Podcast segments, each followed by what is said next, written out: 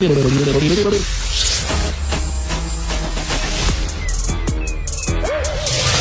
Bocoté. Il représente un segment très important de l'opinion publique.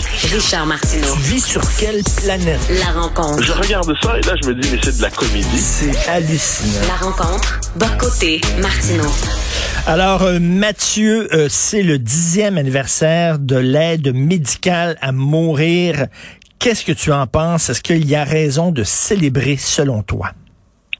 Ben, c'est étrange, hein. c'est-à-dire euh, la première célébration a eu lieu au moment de l'adoption de la loi, on s'en souvient, et moi ça m'avait marqué dès l'origine, c'est-à-dire que que cette loi soit, on pouvait être pour ou contre, mais que cette loi soit nécessaire, c'était un argument qui pouvait être entendu, c'est-à-dire euh, devant l'allongement de la vie aujourd'hui, devant des situations tragiques, euh, devant la souffrance de plusieurs, devant tout ça, quelquefois il y a peut-être une nécessité tragique d'installer l'aide médicale à mourir.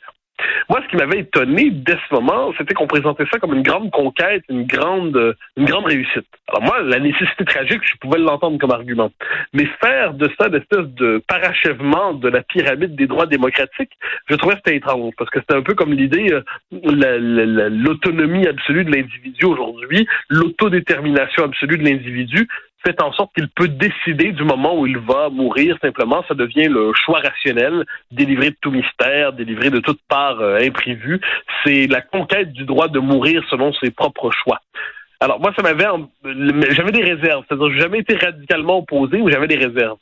Ce qui me fascine aussi, c'est que dès l'adoption de cette loi, on nous avait dit oui, mais il va y avoir des balises très très fermes, ça être réservé à des cas d'exception. Ça a pris quelques semaines pour qu'on nous explique que ces balises étaient beaucoup moins fermes que prévu, puis que l'exception, les exceptions pouvaient se multiplier. Et en dernière instance, ça allait devenir un droit appelé à toujours s'étendre à des nouvelles catégories de la population qui euh, présentent des arguments en disant nous aussi on souffre, nous aussi on veut avoir le droit de mmh. mourir dans la dignité. Puis dix ans plus tard, j'ai l'impression que ce qui nous manque, me semble-t-il, là-dessus, c'est la part de modestie et ce que j'appelle la part d'esprit tragique, c'est-à-dire nos sociétés qui, grâce à la médecine, grâce à toute une série de, pour toute une série de raisons, font en sorte qu'on vit de plus en plus vieux, mais quelquefois ça crée des situations inédites de douleur. Euh, on est dans des cas d'acharnement thérapeutique, on est quelquefois devant des maladies qui sont d'une cruauté infinie.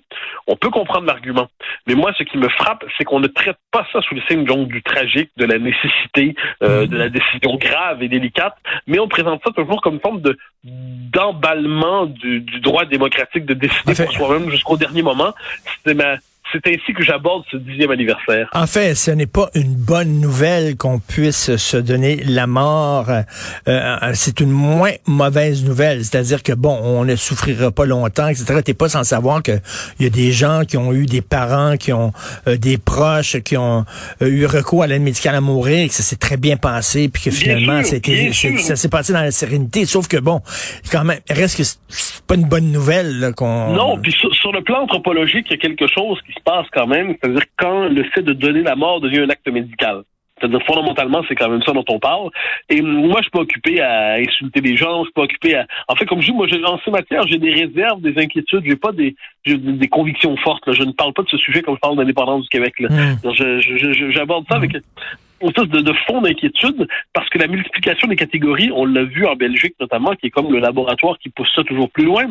On a vu aussi, euh, et ça je pense que la littérature quelquefois nous apprend des choses importantes, dans le très beau livre de Michel Houellebecq, La carte du territoire. Oui. Dans ce livre, on, euh, Houellebecq met en scène des cliniques d'euthanasie, on comprend que ça existe déjà à à peu près pas, dans ces formes-là exactement, mais globalement, en Suisse, il les situe en disant, bon, ben, des gens qui, c'est comme s'il applique la logique de l'aide médicale à mourir jusqu'au bout, et des gens qui, devant l'existence, sont tout simplement là d'exister. Ils n'en peuvent plus, ils en ont assez, ils en ont marre, ils, ils voient plus trop de sens à ça. Eh bien, la mort devient un service offert par certaines cliniques qui permettent donc une forme de mort hygiénique. Et qu'est-ce qu'il voyait à travers ça? Ben, Welbeck voyait le point d'aboutissement de cette idée d'une autodétermination absolue de l'individu qui a, et avec le marché produisant toujours le service dont on a besoin, eh bien, la possibilité d'une mise à mort, euh, je dirais, hygiénique. Et moi, je, je pense que garder ça à l'esprit, ça fait partie de ce qu'on pourrait appeler la, certaines lignes rouges, des lignes symboliques à ne pas franchir. Reste à voir si on va y résister euh, d'un pays à l'autre. Euh, puis comme je dis, je comprends parfaitement. On a tous vu autour de soi des gens souffrir, puis qui se sont dit, ben, c'est assez. C'est assez, tout simplement. On a des amis qui sont dans ces situations-là, ou qui hmm. l'ont été.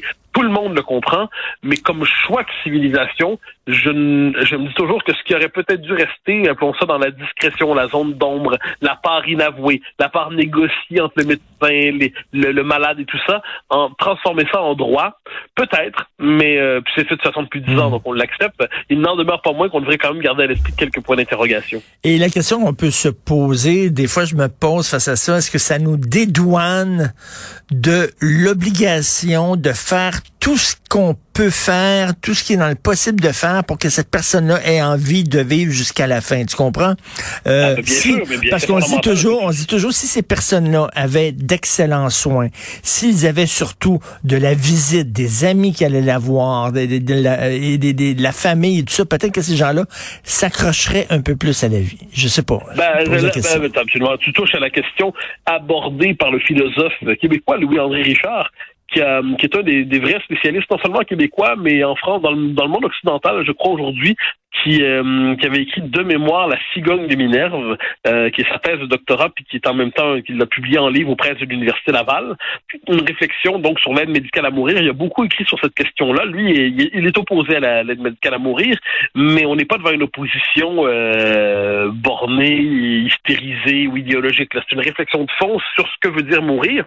Et lui, il accompagne toute sa réflexion euh, d'une réflexion sur les soins palliatifs c'est-à-dire les soins palliatifs, c'est l'autre versant. Évidemment que si on nous explique qu'on va mourir dans d'atroces souffrances euh, et abandonné par tous, ben, on est heureux d'avoir dans notre dans notre jeu euh, la carte de l'aide médicale à mourir pour pour en finir si ça devient trop atroce. Mais de l'autre côté, si on prend au sérieux des soins palliatifs, si comme société on est un peu plus soucieux du dernier jour, des dernières semaines, des derniers mois, euh, des nôtres, euh, quand ça touche aussi des gens qui sont âgés, qui sont quelquefois presque abandonnés par la société, même par leurs proches, ben, d'un coup, ça, inscrit dans un autre contexte de sens la question de l'aide médicale à mourir. C'est pour ça que je pense que les, les textes les, les, de Louis-André Richard sur cette question-là valent la peine d'être lus. On est devant un philosophe québécois qui a pris ça au sérieux et qui, euh, qui permet d'aborder la question tout autrement que sous le signe de l'indignation morale d'un côté ou de l'autre. Et au Québec, récemment, il y a eu une discussion vraiment euh, sérieuse. Est-ce qu'on devrait étendre ça aux gens qui ont des, non des douleurs physiques, mais des douleurs psychologiques? Parce qu'on dit que quelqu'un, mettons, qui souffre de schizophrénie, qui souffre de dépression, qui n'arrive pas à s'en sortir, etc., euh, euh, souffre autant que quelqu'un qui a des douleurs physiques. Et ça, je le crois. Je le crois tout à fait. Et euh, là, on dit, ben, il y a peut-être des gens qui ont essayé toutes sortes de, de, médicaments, toutes sortes de thérapies. Ça ne fonctionne pas. Ces gens-là souffrent. Est-ce qu'on ne devrait pas leur permettre l'aide médicale à mourir? Mais là, tu dis, attends une minute, là ce qu'on enverrait comme message aux gens qui sont en dépression, c'est de dire, ben, euh, le suicide est une option, alors qu'on ne cesse de mettre des millions de dollars dans des campagnes disant le suicide n'est pas une option. Donc, ben, absolument. Pour moi, c'est là, c'est là, pour moi, c'est un dérapage. C'est-à-dire, l'aide médicale à mourir, à l'origine, c'est pour des gens qui sont en fin de vie et qui veulent abréger leurs ultimes souffrances. C'est ça la fonction.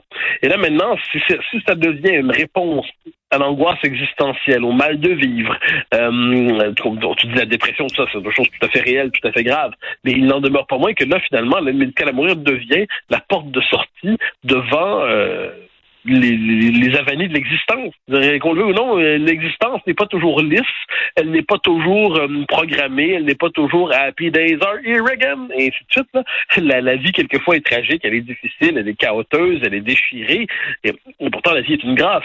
Et moi, cette espèce d'idée que désormais, on a cette... En fait, c'est ce que je te disais, on, on est passé d'une mesure d'exception pour des situations que tous comprenaient, à un ben, droit qu'on veut étendre à toutes les situations de détresse euh, ou de malheur ou de, de, de blessure. En même temps, faut pas tomber. Euh, je me fais l'avocat du diable, euh, Mathieu. Faut pas tomber non plus dans une certaine logique judéo-chrétienne où il faut que tu ailles au bout de ta souffrance parce que tu vas trouver une certaine grâce dans ta souffrance. Et, et les gens, les gens qui ont des gros problèmes de santé mentale et qui s'en sortent pas, qui ont essayé des thérapies, tout ça, qui s'en sortent pas, qui souffrent vraiment tous les jours, est-ce qu'on ne doit doit pas, est-ce qu'on n'a pas le devoir d'abréger leur souffrance? Ben, c'est intéressant ce que tu dis. Euh, Mauriac dit, c'est dans un texte qui date des années 50, Mauriac dit, à partir du moment où on quitte le monde judéo-chrétien, euh, le mystère de la souffrance s'abolit et elle n'est plus que souffrance pure. Il n'y a aucune raison de, de, de, de, subir ça. Donc déjà, déjà, dès que c'est, avant même que ces questions n'émergent, la question du rapport à la souffrance dans le monde judéo-chrétien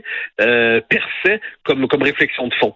Dans le monde d'aujourd'hui, moi, que la souffrance existe, mais c'est, on a envie de dire la souffrance elle prend plusieurs visages aujourd'hui. Même sort des catégories médicales. Un homme qui, euh, qui a perdu la femme qu'il aime, euh, soit parce qu'elle l'a quitté, soit parce qu'elle est morte, mm. et pour qui l'existence est désormais vide. L'existence est désormais un désert. L'existence est désormais souffrance. Il a perdu la femme qu'il aimait. Ben, est-ce que sa souffrance est extrême? Est-ce qu'on doit faire de cette souffrance un chemin balisé, un chemin autorisé vers l'aide médicale à mourir? là, je, je vais dire quelque chose qui, non pas pour choquer, mais pour, presque à la manière d'un rappel sur, plusieurs, sur plusieurs siècles et millénaires. Le, que le suicide existe comme ça comme euh, le suicide est condamnable sans le moindre doute, mais qu'il existe comme pour certains devant l'ultime souffrance, euh, les sociétés ont toujours vu là-dedans l'espèce de porte de sortie euh, qu'elle condamne, qu'elle condamne. C'est ça l'affaire. Chacun, dernière instance, je crois que c'est Camus et Sioran reprenait cette formule aussi. La question du suicide est une question philosophique. Bon, mais en dernière instance, la, la société n'a pas à normaliser le suicide, n'a pas à le banaliser, n'a pas à l'institutionnaliser, doit mmh. tout faire pour le décourager. Et là, si on décide de faire suicide une voie admise de, règlement des, troubles, aussi graves soit-il. Mm. Moi, je, je, je, cette question appartient à la conscience individuelle de chacun, soit, mais qu'une société décide de la normaliser, de l'institutionnaliser, euh, non, je ne pense pas. Il y avait deux grands tabous dans les sociétés, deux gros tabous, c'était le suicide et l'inceste. C'était les deux choses qui ne se faisaient pas et ça doit demeurer un tabou. C'est-à-dire, comme je dis, que, que cette question existe comme question philosophique parce qu'elle appartient, euh, elle appartient à la, à la part tragique de l'existence humaine. Bon, ok, évidemment, tout le monde le sait, mais qu'une société décide de la banaliser, de la normaliser. Puis comme je dis, parce qu'on n'est plus en train de parler là de, de gens qui sont euh, dans des situations d'extrême souffrance, sans traitement possible, dans leurs derniers jours, avec une maladie euh, incurable. On parle plus de ça aujourd'hui. On parle de situations de souffrance en tant que telle. Et ça, je m'excuse, mais je, je, là-dessus, c'est un pas que je suis incapable de faire, en fait, que je ne veux pas faire, cette idée que le système de santé admettrait désormais dans le registre des soins l'idée de d'aider à mourir des gens qui traversent l'existence sous le signe de la souffrance. La souffrance est terrible. Hein. Je suis pas en train de la mm. banaliser, de la normaliser, mais simplement que non, c'est pas vrai que l'État va se mettre à dire euh, ça va mal, euh, vous avez même des vrais vrais problèmes, dépression, schizophrénie, tout ça. On va vous donner le droit de vous euh, de faire le dernier pas non, ça c'est un pas de franchir. Et en terminant, euh, euh, les gens qui disent, ben c'est ma vie, c'est ma vie à moi, j'ai le droit d'en faire ce que j'en veux. Si je veux l'interrompre, c'est mes affaires à moi, c'est pas de vos affaires. C'est mon corps, mon choix.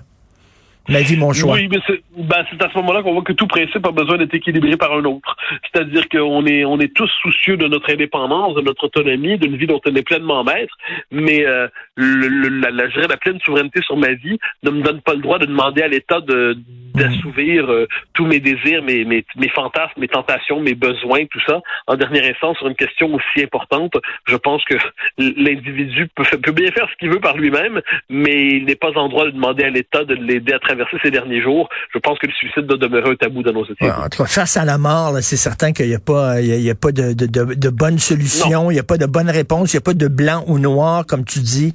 Et il n'y a qu'un vertige, qu'une angoisse, et que... bon très bon terme. je pense que c'est le concept de vertige qui est le, mhm. meilleur pour parler de ça. C'est un vertige. On essaie de penser le moins possible, le moins souvent possible à sa mort. On sait que ça va arriver un jour, mais on essaie de pas y penser tous les jours. Sinon, on est condamné, je dirais, à l'hypnose de l'anéantissement. Euh, ça fait pas passer de bonnes journées, ça. Tout à fait. Merci beaucoup, Mathieu. À demain. Salut. Bye bye.